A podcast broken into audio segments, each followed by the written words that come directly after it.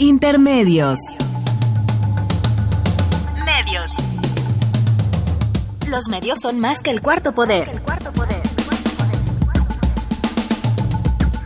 Los medios son más que el cuarto poder. Intermedios.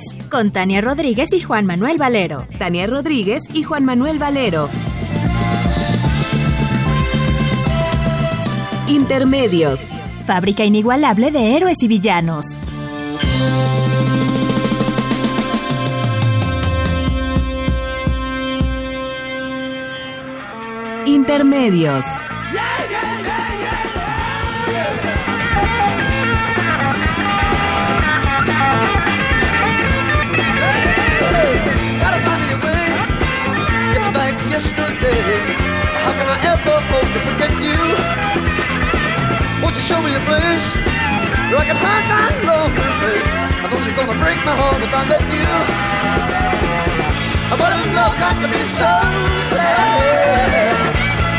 Love got to be so sad?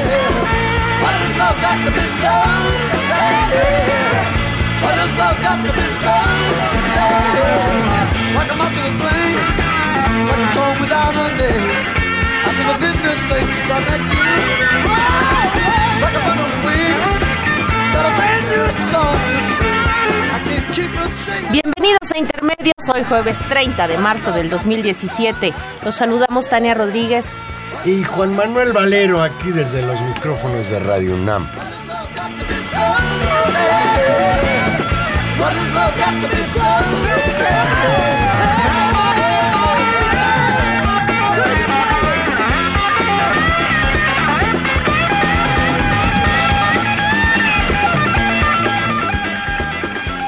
Pues Eric Clapton. Eric A mí Clapton. no me gusta mucho Eric Clapton, he de confesar. Ay, Pero hoy cumple 72 años. un muchachito, Un jovencito. un muchachón. Ya hay pocos más viejos que yo y Eric Clapton me la gana. ¿Viste? ¿No? Mira, y ni así lo quieres. No, pues felicidades a, a Eric Clapton. Eh, pues es un, un referente importantísimo en la música. Sí, además tiene algunas canciones padrísimas. Pero no, no es así. No es santo de tu No devoción. es santo de mi devoción. y de eso que decían que era Dios, ¿no? Y el que tampoco es santo de mi devoción Sí. es el juez Anuar González Gemadi. No, bueno. Ayer el Consejo de la Judicatura Federal suspendió e inició investigación administrativa contra el juez Anuar González Emadi tras el escándalo que generó su decisión de amparar a Diego Cruz Alonso, uno de los cuatro jóvenes acusados de pederastia y abuso sexual contra la entonces menor de edad Dafne Fernández en los hechos ocurridos en Boca del Río Veracruz el 3 de enero de 2015. como, como fue conocido por, por todos, porque ha sido una noticia muy importante esta semana con una importante reacción en la opinión pública, en las redes sociales. El martes pasado, este juez, Anuar González, concedió es, un amparo a Diego Cruz, uno de estos, uno de estos muchachos conocido como el grupo de los Porquis, acusados justamente de violación y de abuso sexual. El Consejo de la Jutu- Judicatura Federal precisó que el amparo concedido por el juez será revisado por un tribunal colegiado de circuito y no implicará la libertad de Cruz. Para Lo cual es una buena noticia, ¿eh? Claro, para conceder, y aquí viene eh, el escándalo alrededor de este amparo, eh, tiene que ver con el argumento que este juez eh, dio a conocer para conceder esta garantía legal y es una argumentación que es eh, verdaderamente indignante, Valero. Este juez argumentó que hubo un roce o frotamiento incidental que no serían condenados como actos sexuales, pues no se con- no se acredita, según él, un elemento intencional de satisfacer un deseo sexual a costa del pasivo. Es Mira, verdaderamente ese indignante. dictamen va a pasar a la historia como uno de los capítulos más negros de la historia mundial de la infamia. Esa resolución de ese señor representa una violación otra vez en contra de esta jovencita. es una barbaridad. Y lo que es una barbaridad es que en este país, Tania, existan jueces con esos criterios. Jueces que, pues uno pensaría que se vendieron al mejor postor. González Emedi consideró que el delito de pederastia imputado a Diego de 21 años no quedó fehacientemente comprobado por lo que otorgó el recurso contra la formal prisión que le dictaron el 23 de enero por ese delito. La información sobre el amparo fue filtrada a la prensa nacional el martes pasado.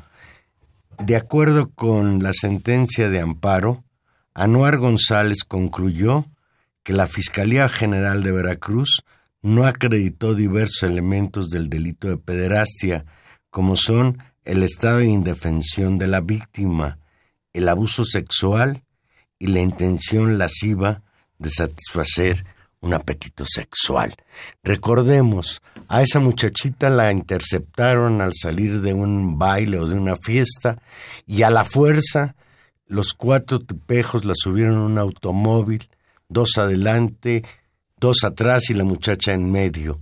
La fueron ultrajando y llegaron a una casa en donde abusaron sexualmente de ella.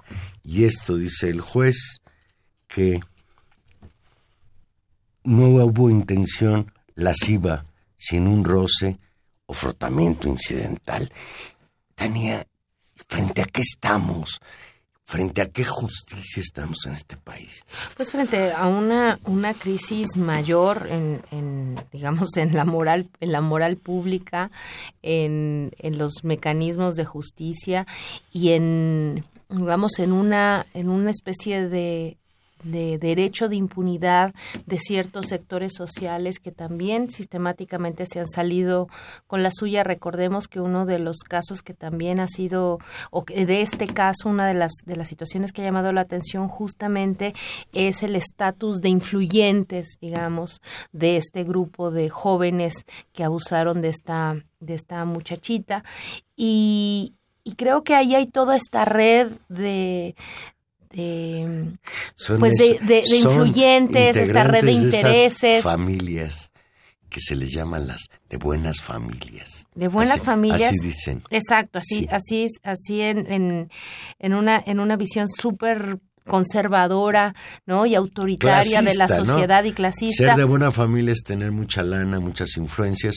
Uno de ellos es hijo de uno que fue presidente municipal ahí en Veracruz, o sea que... Entonces, hay toda una red de complicidades y del poder que juega a favor de ellos. Hemos visto, y los sistemas, el sistema de justicia mexicano es, es eh, consistente en ello, que quien está en la cárcel fundamentalmente es porque no tiene dinero, porque no tuvo mecanismo para defenderse, porque si se tiene un buen abogado, si se tienen influencias, la gente sale inmediatamente. Hay, dentro de todo lo, lo oprobioso y lo, lo lamentable y lo grotesco del caso, del fallo del juez, creo que hay dos buenas noticias dentro de ello.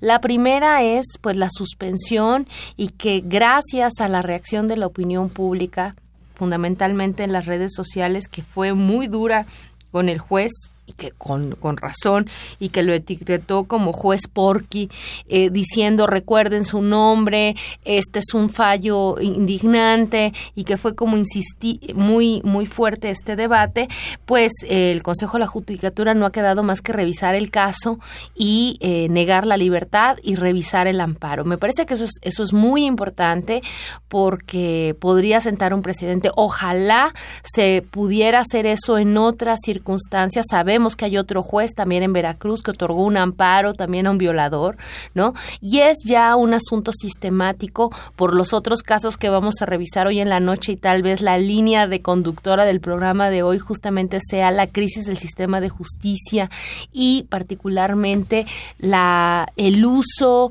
político, mafioso, grosero que tiene un instrumento jurídico tan importante como es el amparo por parte de los, de los poderosos para garantizar su impunidad. ¿No? Creo que se podría ser el punto de la línea de buena parte de las notas de esta semana, Valero. Pues, pues hasta ahí con este caso, desde luego, pues atenderemos qué es lo que sigue y ver si se echa para atrás el dictamen de amparo que este bárbaro juez, afortunadamente ya suspendido, emitió, emitió en contra de la víctima y nuevamente con este escandaloso dictamen, pues la volvió a victimizar. Sí. Bien, le damos vuelta a la hoja, como dice por ahí Enrique Galván Ochoa, que me cae también, este comentarista de Carmen Aristegui y Colaborador de la jornada. colaborador de la jornada con su, ¿cómo se llama? Dinero. Dinero. Dinero se llama su columna. Pues hoy también, Tania, se dio a conocer que la Procuraduría General de la República solicitó la ficha roja a la Interpol, con sede en Francia, para dar con el paradero del exgobernador de Chihuahua, César Horacio Duarte, quien se encuentra prófugo, acusado de probable delito de peculado. Otro gobernador o otro exgobernador priista fugado. Ahora sí hay los dos Duartes fugados.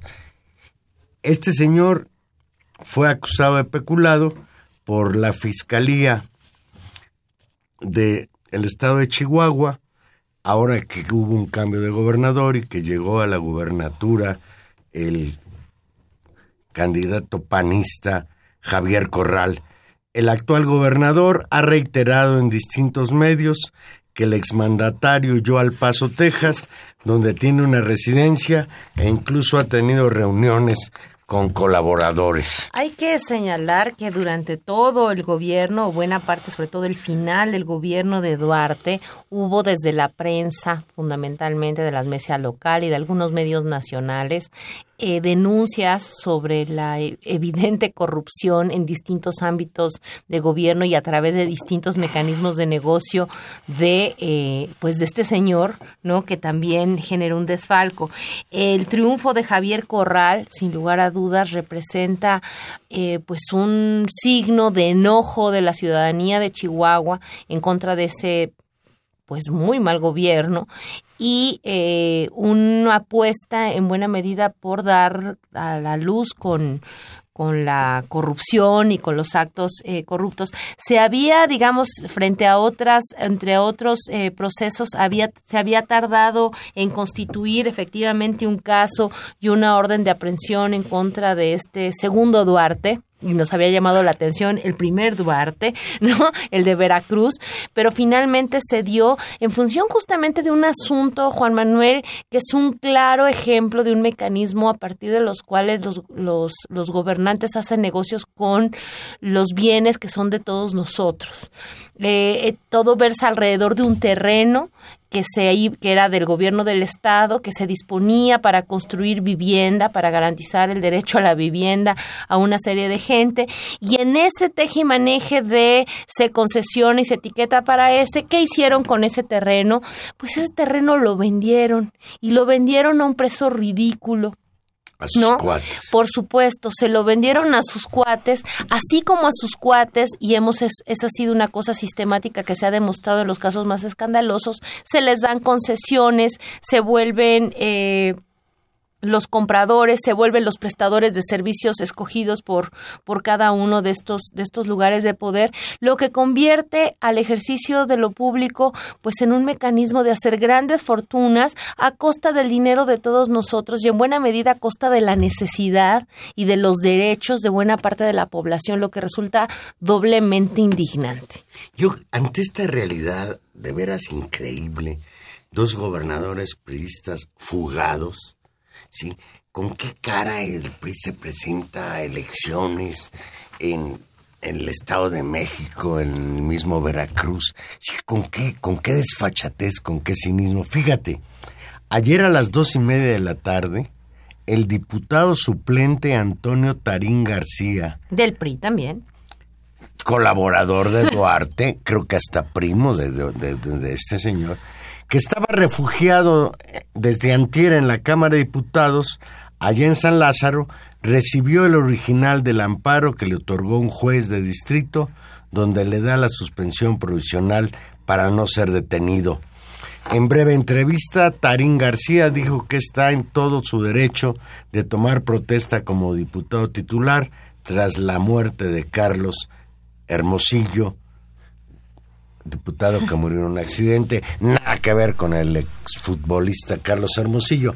Así está la situación. Pero este Es señor, hay que recordar quién es. Este señor era el director de qué, Valero? de De adquisiciones. adquisiciones de la Secretaría de Hacienda y Salud, dos dependencias que fueron saqueadas por la administración duartista, por la segunda administración duartista, que también, imagínate, robar en salud, que es como un poco lo que nos indignaba en Veracruz, robar directamente cuando es el jefe de las compras de las secretarías de Hacienda. Es verdaderamente pero, un abuso. Pero además las complicidades del PRI. Lo metieron los diputados priistas a San Lázaro de contrabando para esperar el amparo y constituirlo en, en, el, en el diputado federal ya no suplente, sino definitivo. en Para que tuviera fuero. Señor Hermosillo. Nada más para eso, para tener fuero y entonces escapar a los brazos de la justicia. Por lo menos habría que decir que también eh, eh, pues la, la, el seguimiento que ha hecho Javier Corral y la visibilidad que, que desafortunadamente tras la muerte de la periodista la semana pasada tras el asesinato de la periodista ha tenido el gobierno de Chihuahua y digamos las luces que ha tenido el caso de Chihuahua, pues me parece que también la opinión pública estuvo atenta y parecía ya escandaloso que este señor se constituyera en, en diputado para tener fuero y no dar cuentas, lo cual, eh, bueno, finalmente no ocurrió, pero lo que sí vuelve a tener es un amparo que lo protege de la justicia y que, bueno, seguramente, a ver si no vemos el caso una y otra vez repetido de que se dan a la fuga. Vivimos en el país del desamparo, Tania, donde los influyentes pueden violar, robar, asesinar al amparo de un sistema judicial corrupto.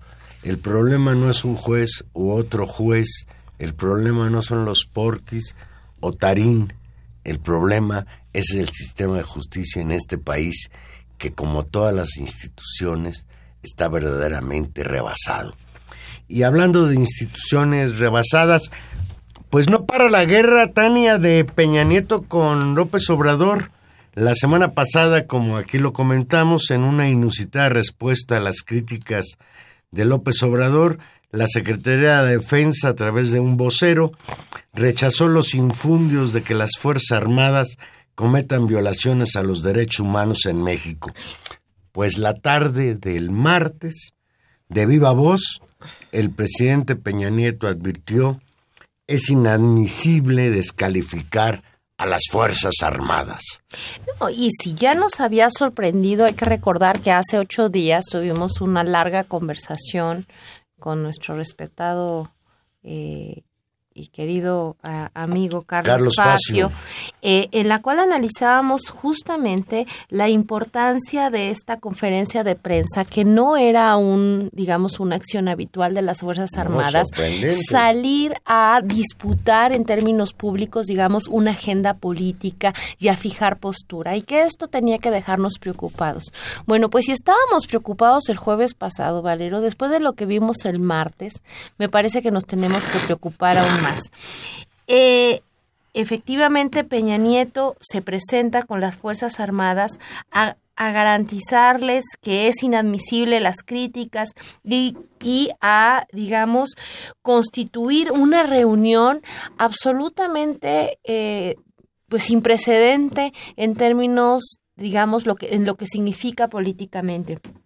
Peña Nieto se reunió con una gran cantidad de Fuerzas Armadas, pero no solo con ellos, sino también con sus familias, eh, aquí en las, digamos, en, en vivo. Y además ese mensaje fue transmitido a todo el país, a todos los cuarteles, donde todos los soldados lo estaban viendo. Es decir, una enorme campaña de eh, movilización y de posicionamiento político de la presidencia frente a las Fuerzas Armadas. Ahí el mensaje principal es nadie debe criticarlos, ustedes son los garantes de la seguridad en el país y la otra idea, la crisis del país solo vive en la cabeza de nosotros, Valero, pues de los que estamos un poco locos y pensamos que el país está mal porque el Dice Peña Nieto que esa crisis solamente la vemos. Es pues, mental. Es mental, es mental. Fíjate, le- leo textualmente algunas de las cosas que dijo el señor Peña Nieto. Expresiones que han calificado que la labor de nuestras Fuerzas Armadas está dedicada a ofender, a lastimar, a faltar los derechos humanos, a masacrar, como algunos se atrevió a decir, y algunos, se apellida López Obrador, no lo dijo Peña Nieto, lo digo yo, su- subrayó sin mencionar nombres para luego afirmar que los soldados están dedicados a defender a México. Y sigo leyendo textual a Peña Nieto. Son inadmisibles e inaceptables las expresiones que algunos, de manera simple, no sé si por ignorancia o con dolo, descalifiquen la labor de los integrantes de las Fuerzas Armadas. Tania, el país se cae a pedazos, carcomido por la corrupción. Los dos ejemplos de donde venimos, el asunto de los niños juniors, pederastas, el asunto del exgobernador de Chihuahua, y de ahí podríamos incluso incluir el caso del gobernador de Veracruz. El de Quintana Roo. El de Quintana Roo. Bueno, Podremos ir. la- el- al- el colmo. Se ha llegado a especular que para que le den la constancia de diputado a este señor Tarín, se estaba manejando la posibilidad de un acuerdo, de una negociación entre el PRI y el PAN en San Lázaro. Ustedes ayúdenos a que le den el fuero a Tarín y nosotros los ayudamos a que liberen al hijo de Padres, exgobernador panista de Sonora, también acusado de peculado. Sí, es, es, es un, una, una debacle moral, una, una crisis terrible de la clase política, un debilitamiento y quisiera recuperar eso, es decir, ¿quién, quién apoyó a quién en este acto, en este acto aparentemente de desagravio en el que el presidente de la República, el comandante en jefe de las Fuerzas Armadas va a decirles no permitiremos que nos insulten? ¿Qué ¿Cuál es el significado político Pues de que ese como acto? Peña Nieto ya no tiene ningún sostén en lo civil, tiene que apapacharse con el ejército. Yo lo veo en esos términos y lo veo muy complicado. Es, es complicadísimo esta idea de que es justamente un, un arropamiento más bien del ejército a favor de Peña Nieto y hay un elemento adicional en este en este juego que es un juego muy peligroso. Es decir, es una apuesta desde desde desde la jefatura política de la fuerza represiva del Estado para, de- para- El para comandante en jefe, es- además. Exactamente, o sea, que son las Fuerzas Armadas de la violencia legítima del Estado, de movilizarlas políticamente. Es decir, lo que hay en el fondo es un ejercicio también, no solo de tratar de poner eh, a un actor tan complejo, tan importante, yo diría tan eh, significativo por, por el peso que tiene, que es fundamentalmente el peso de las armas, el peso de su capacidad de ejercicio de la violencia, en contra de un actor político particular, de un actor político que probablemente pudiera llegar a ser el jefe de esas Fuerzas Armadas. Es decir, el escenario es absolutamente complicado y creo que la historia moderna de nuestro país no habíamos visto tal poli- politización de las Fuerzas Armadas. Y creo que justamente esta debilidad eh, del gobierno de Peña Nieto en términos de reconocimiento público está eh, propiciando eh, un acercamiento y un y, y apostar porque un actor con tal fortaleza como es el ejército sea capaz de inclinar la balanza a favor de una elección en la cual no está o tenga la capacidad de ejercer una especie de derecho de veto, lo cual, junto con la posible aprobación de la Ley de Seguridad Nacional, nos pone un escenario verdaderamente peligroso a la institucionalidad ya no digamos democrática, que se está muy frágil y, y, y lastimada, pero digamos sí, a, por lo menos a la institucionalidad civil de, eh, de nuestra forma de gobierno. Y fíjate, Tania, algo, algo interesante. Hace seis años, más o menos por estas fechas, en su último quinto año, en el penúltimo año de gobierno de Calderón, hizo algo, hizo algo muy parecido. Recordemos que Calderón llegó en 2006 al poder dentro de un escándalo de un fraude electoral gigantesco y que como primer acto de gobierno inventó la guerra contra el narcotráfico, lo que representó para muchos analistas la manera de legitimarse, creando un enemigo, yo no digo que inexistente, pero creando un conflicto para desviar la atención y con ello tratar de ganar legitimidad. Hoy, cuando Peña Nieto ya algunos le señalan que su sexenio terminó, hace exactamente lo mismo. Va a tratar de encontrar fortaleza en las Fuerzas Armadas, lo que representa incluso una cuestión de abuso, uso de las Fuerzas Armadas. Está utilizando para fines políticos de su partido, de su grupo, a quienes, a menos en el papel, representan la defensa de los intereses de todos, esos son las Fuerzas Armadas. Vamos a hacer una pequeña pausa y aquí regresamos.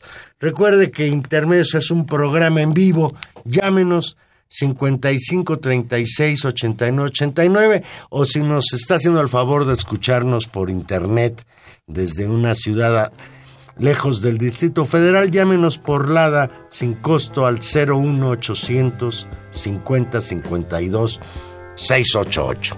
Aquí regresamos. Bell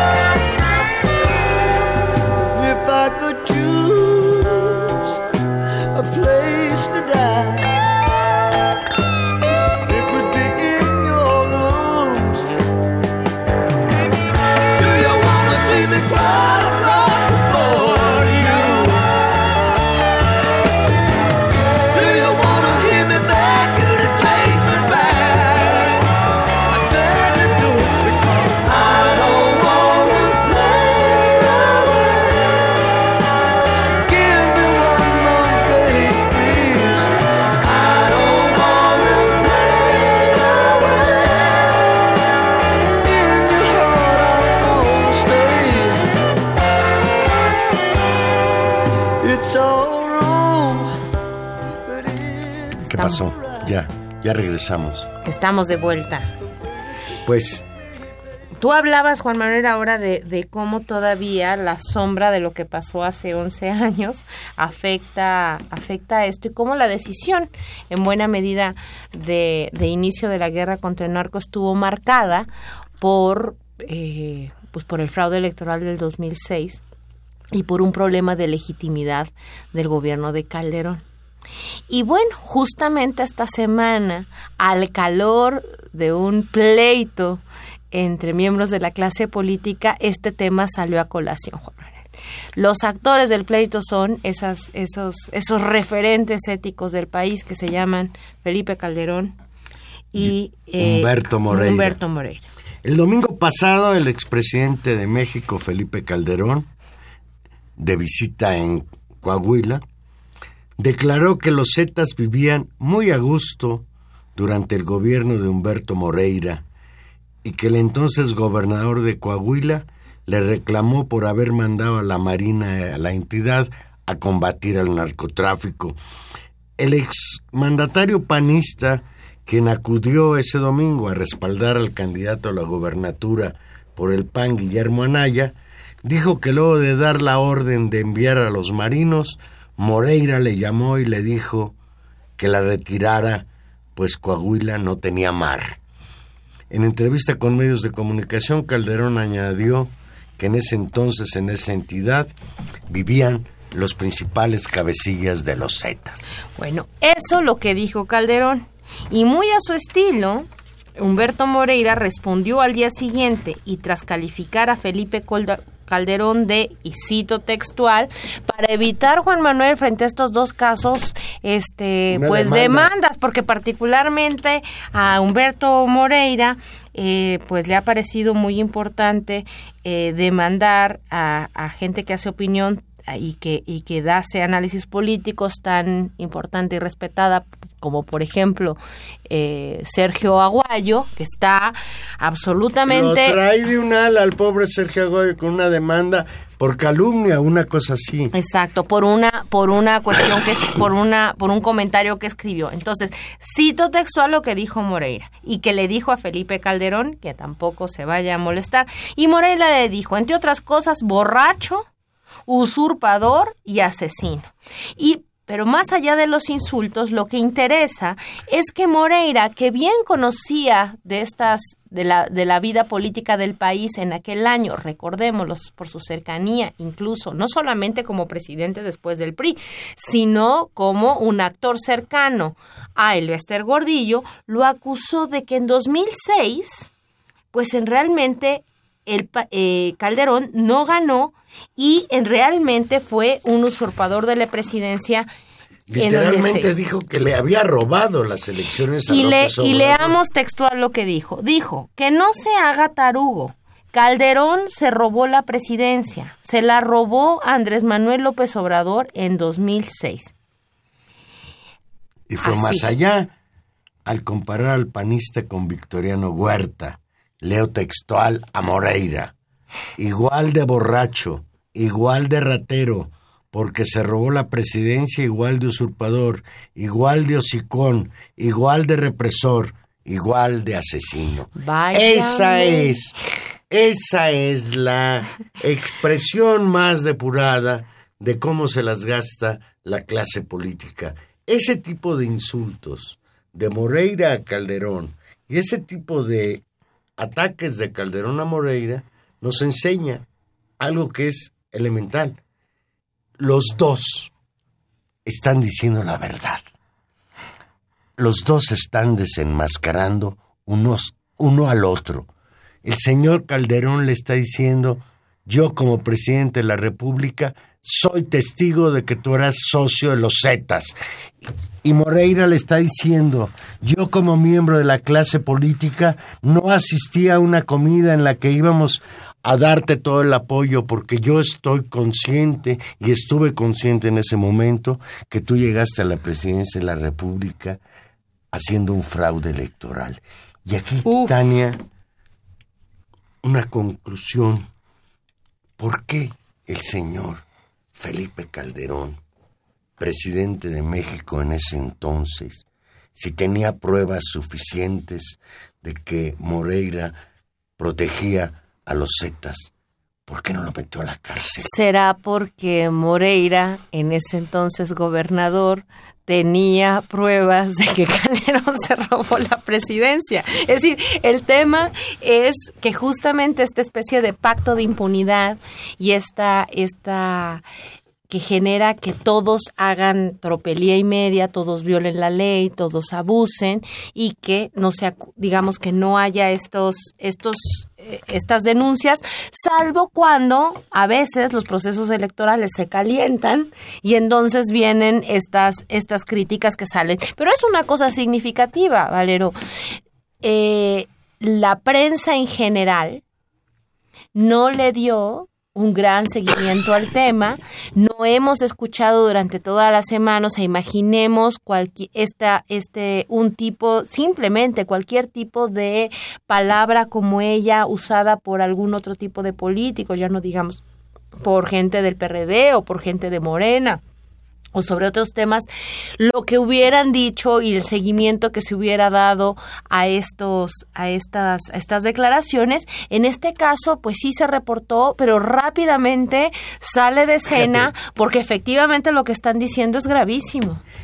Ahorita que lo dices, ¿te acuerdas que cuando conversamos sobre ir- ir armando el guion, te dije, pues ya no hagamos más problemas. Ya entre Felipe Calderón, el señor Moreira y Josefina Vázquez Mota nos hicieron el guion, con esto de que ahora la PGR está acusando a los familiares de Josefina Vázquez Mota de lavado de dinero a la candidata del PAN a la gubernatura del Estado de México. Y lo digo como un puente porque verdaderamente, Tania, este es el escenario en el que en junio próximo vamos a tener elecciones en cuatro estados, entre ellas cambio de gobernador en Coahuila, cambio de gobernador en el Estado de México, cambio de gobernador en Nayarit, Bueno, ¿y Nayarit cómo está? con su fiscal, con su fiscal en funciones, encarcelado en los Estados Unidos acusado de narcotráfico. Ay, nanita.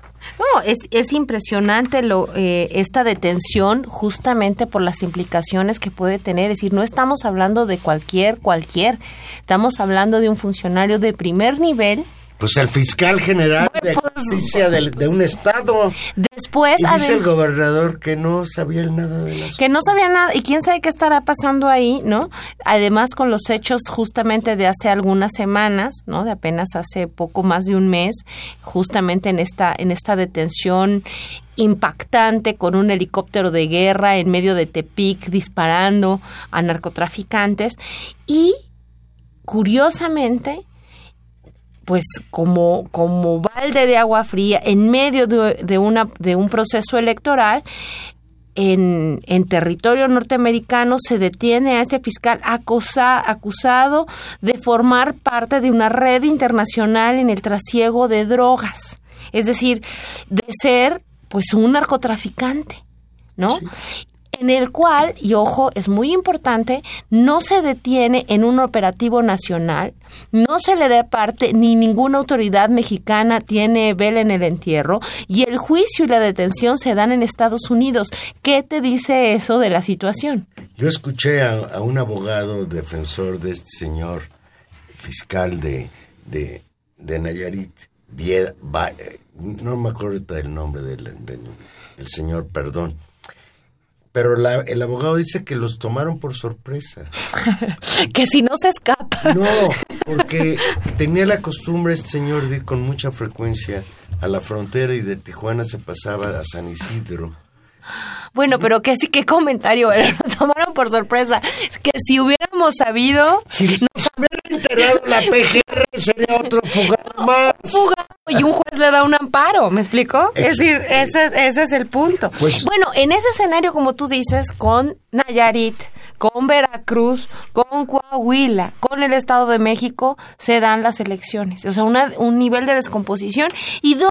Y, a- y habría que poner atención, donde el Estado de México está siendo verdaderamente un campo de batalla, eh, donde otra vez estamos viendo la, la- el aparato del Estado eh, funcionando, bueno, pero como si estuviéramos la en mismísima primera dama de 1960. México, doña Angélica Rivera, estuvo en el Estado de México repartiendo regalitos a Hombre, en el Estado de México reparten de todo, a toda hora, todos los funcionarios del gobierno federal. Obras, escuelas, Ayer, ayer regalos. quedaron ya finalmente registrados. Las contiendas empiezan el lunes. Alfredo del Mazo, tercero por el PRI. Delfina Gómez por Morena. Juan Cepeda por el PRD. Óscar González por el Partido del Trabajo. Y Josefina Vázquez Mota por el PAN formalizaron ante el Instituto Electoral del Estado de México su solicitud de registro como candidatos a la gubernatura. Sin embargo, la oposición demandó a la autoridad electoral cumplir con las obligaciones que la ley le establece.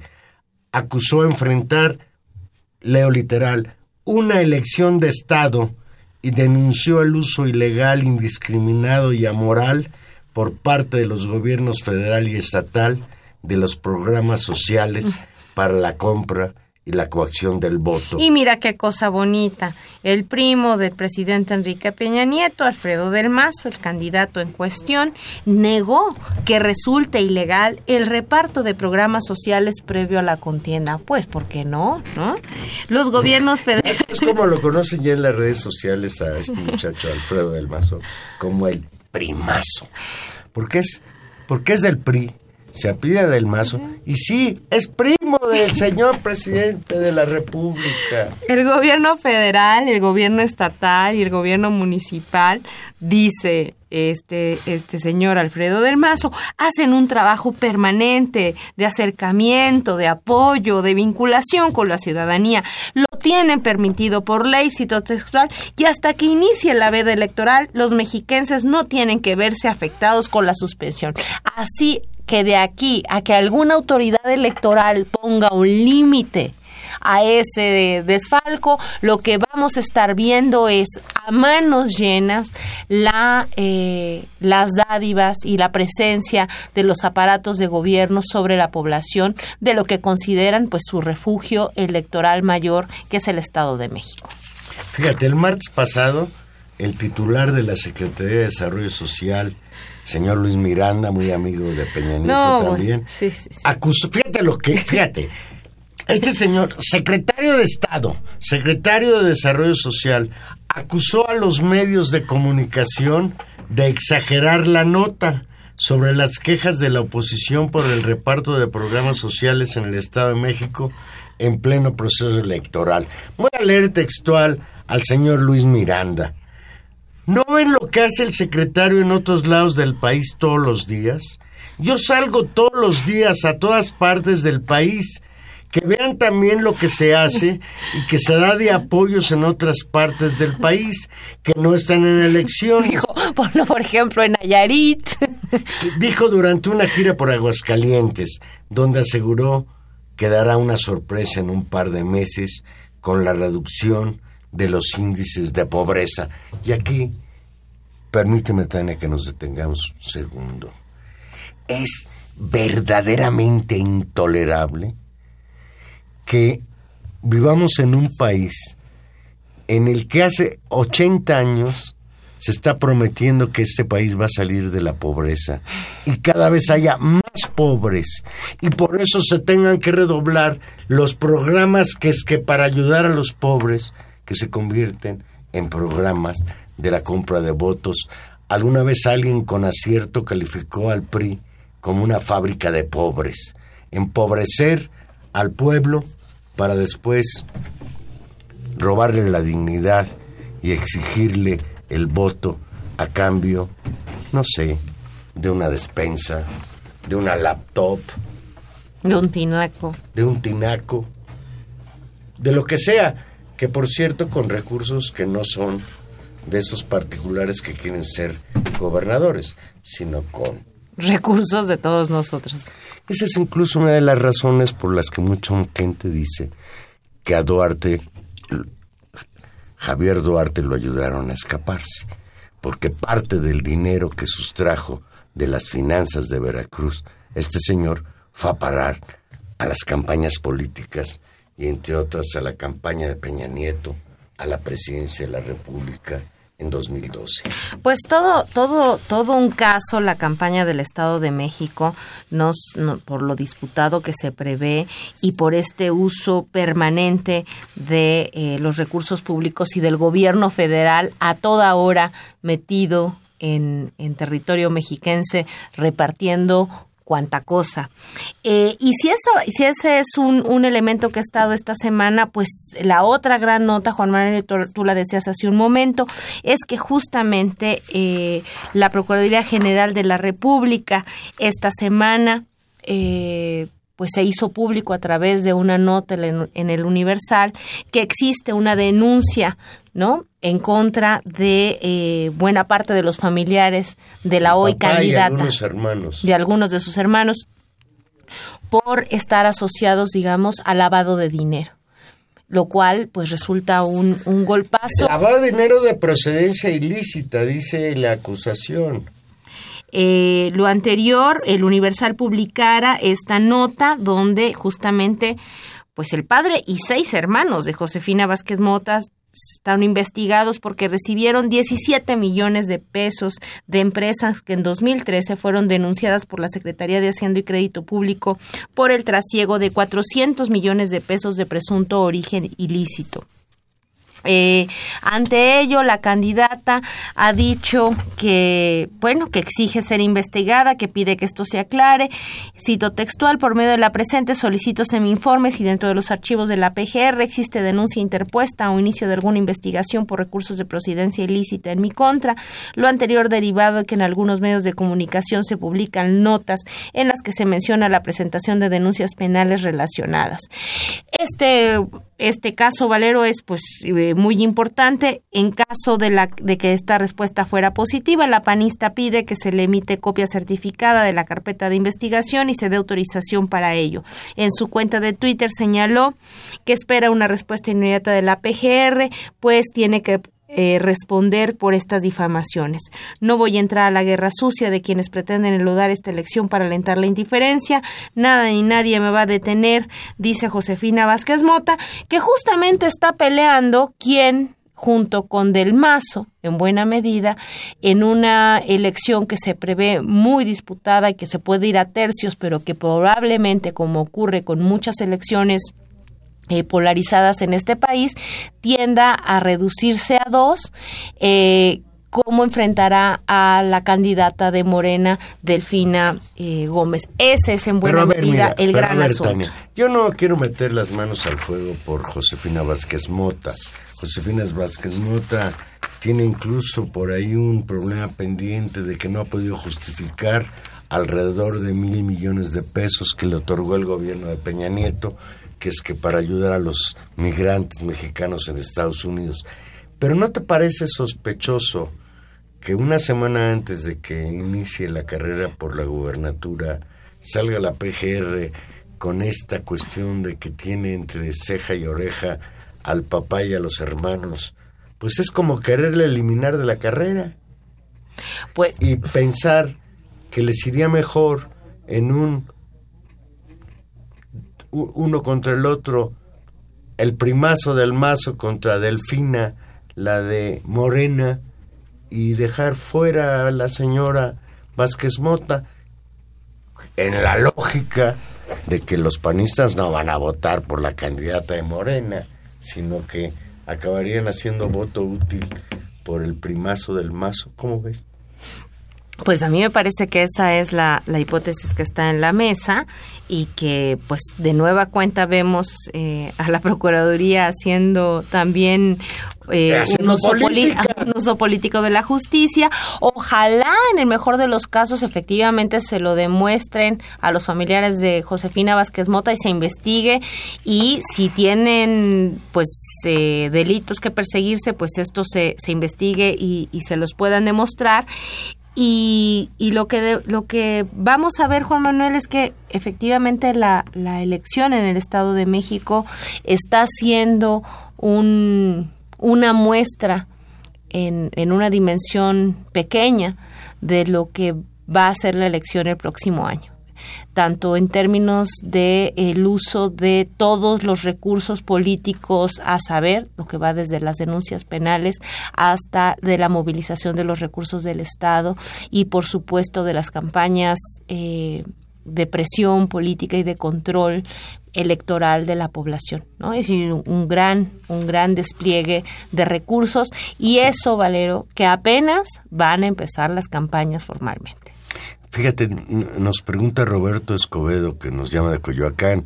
Buenas noches, Roberto. Dice que si podríamos comentar sobre el caso Songolica de 2007 allá en Veracruz, que Calderón trató de ocultar cuando se estableció que un grupo de militares violaron a una mujer allá en, ¿te acuerdas? En, en, la Sierra de Veracruz. Sí, un, un caso al que, que le dio seguimiento eh, varias fuentes periodísticas. Carmen Arestegui en particular lo recuerdo bien. Recuerdo bien que Carlos Marín siempre desestimó la posibilidad de que se hubiera dado este acto brutal de violación de soldados a una anciana, por cierto. Sí. sí eh, eh, bueno, es lo que yo recuerdo ahora, sí lo recuerdo incluso que nosotros va, en varios programas analizamos el asunto. Sí, el, el, el gran tema de, de, la relación de Calderón con las Fuerzas Armadas es justamente el, el lugar preponderante que empezaron a tener, digamos, no solamente en la escena pública, porque también recordemos que Calderón una y otra vez en distintas ocasiones aparecía junto en disfrazaba a sus hijos de soldaditos, no, te él, acuerdas. Él se ponía, él también se disfrazaba, también, También se ponía su Por lo menos ahí eso eso no lo hay que hay que ver que Peña Nieto qué bueno que no hizo está a punto de ponerse su traje eh, verde eh, la semana pasada, pero Verde, digamos que te quiero no no solamente no solamente la, la presencia pública de las Fuerzas Armadas, la importancia de su, de su actividad en, en el territorio, sino también, y hay que decirlo, el aumento significativo en el presupuesto. Es decir, si un presupuesto se ha mantenido constante en su aumento, es el destinado a las Fuerzas Armadas. Y eso es también un, un signo de, de poder político y de influencia en las políticas del Estado. Pues así estamos, un país sobre todo con políticos Para- como los mexicanos que tienen el dicho que amor que no se refleja en la nómina no es amor, ¿no? Fíjate, es tal la luz de problemas que se han venido encima que incluso, aunque usted no lo crea, ya la sombra de Donald Trump sobre México pasó, pasó a segundo término, o al menos de manera temporal. Bueno, como tiene una cantidad de problemas eh, locales, pues un poco nos ha dejado en Nos ha paz. dejado respirar. A pesar de que sigue eh, pues las presiones con respecto tanto al Tratado de Libre Comercio como las presiones sobre todo a las armadoras de automóviles y a ciertas empresas por construir empleos en Estados Unidos, pero creo que efectivamente el señor Donald Trump tiene su propia agenda interna que lo andan correteando con sus líos con, con el dinero ruso. Pues, pues ya nos vamos, Tania, algo que quieras agregar a esta, a este panorama de veras ruin. Desolador. En el- en- desolador en el, en el que vivimos, no sé.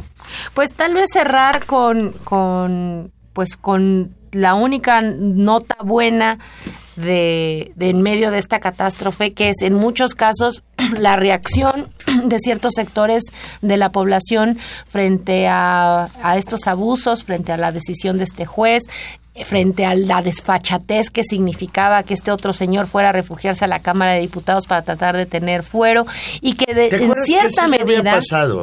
Con un, con un no, bueno, ya ni digas, con, el con un medio hermano de, de Leonel Godoy. de Leonel Godoy, Sí, que lo metieron en la cajuela en el coche para que tomara posesión, tuviera fuero y luego se escapó. Mira, esos comportamientos de tribu, de tribu eh, increíble. El PRI.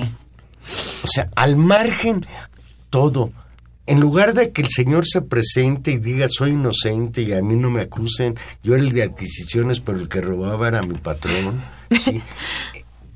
Esconderlo y querer de manera secreta que rindiera protesta como diputado porque obtuviera el fuero y entonces no necesitara el amparo de un juez que dijera que los jóvenes estos no abusaron de la niña porque no era su intención.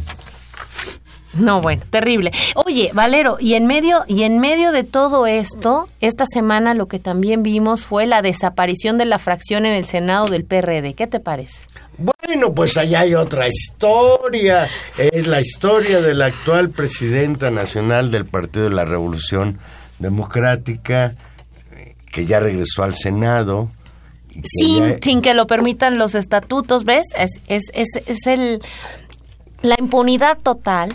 Y ahí sí es una historia eh, pues muy, muy compleja, con una serie de, de tropiezos y muy significativo, pues que este grupo no, político... terrible, la propiedad esa en Miami. Ah, no. Por un millón de dólares.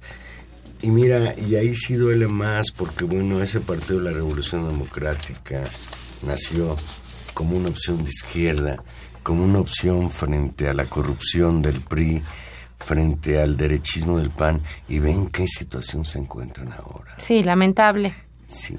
pero eh, pero en una crisis eh, muy fuerte y vemos la pues la efectividad del discurso y hay que reconocerlo de, de Miguel Barbosa pues que terminó por fracturar a la fracción parlamentaria en el Senado no que era la tercera y ahora se conforman en un grupo independiente de Es que senadores ya hay dos bandas, la de la Barrales, Alejandra Barrales y la señora esta Dolores Padierna. que es la presidenta que nombraron ellos, el PRD, pero ya hay otra fracción. No, pues ya se salieron, por eso se fracturó, o sea, ya quedó, y la de, y, y lo más curioso es que la, la, la que se consideraría la, la oficial quedó en minoría, o sea que también una, una historia en destrucción y todo en vías a las posibilidades de triunfo y de fortaleza en las encuestas de Andrés Manuel López Obrador. Así que también sí hay un factor en la semana que ha hecho eh, girar los pronunciamientos, la mayor parte de ellos muy peligrosos o erráticos o conclusiones funestas, es justamente este mantenimiento de López Obrador como, como el candidato fuerte y a vencer en las siguientes elecciones. Vamos. ¿Nosotros quién nos ampara contra los abusos de los poderosos, Tania? A los que no tenemos influencias. Ya nos vamos. Estuvimos hoy con ustedes en los controles don Humberto Sánchez Castrejón, en la producción don Gilberto Díaz Fernández y en los micrófonos. Tania Rodríguez, nos escuchamos el próximo jueves a las 8 de la noche aquí en Intermedios. Y Juan Manuel Gracias. Valero, que simplemente les desea que tengan una muy, muy bonita noche.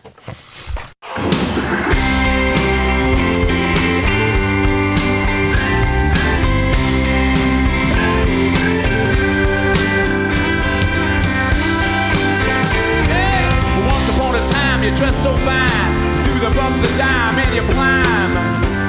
And then you. Yeah, people call, send me where I die, you're bound to fall. They thought that they were just a kidding you. You used to laugh about everybody that was hanging out. And now you don't so proud. Now you don't talk so loud about having this round down. Your next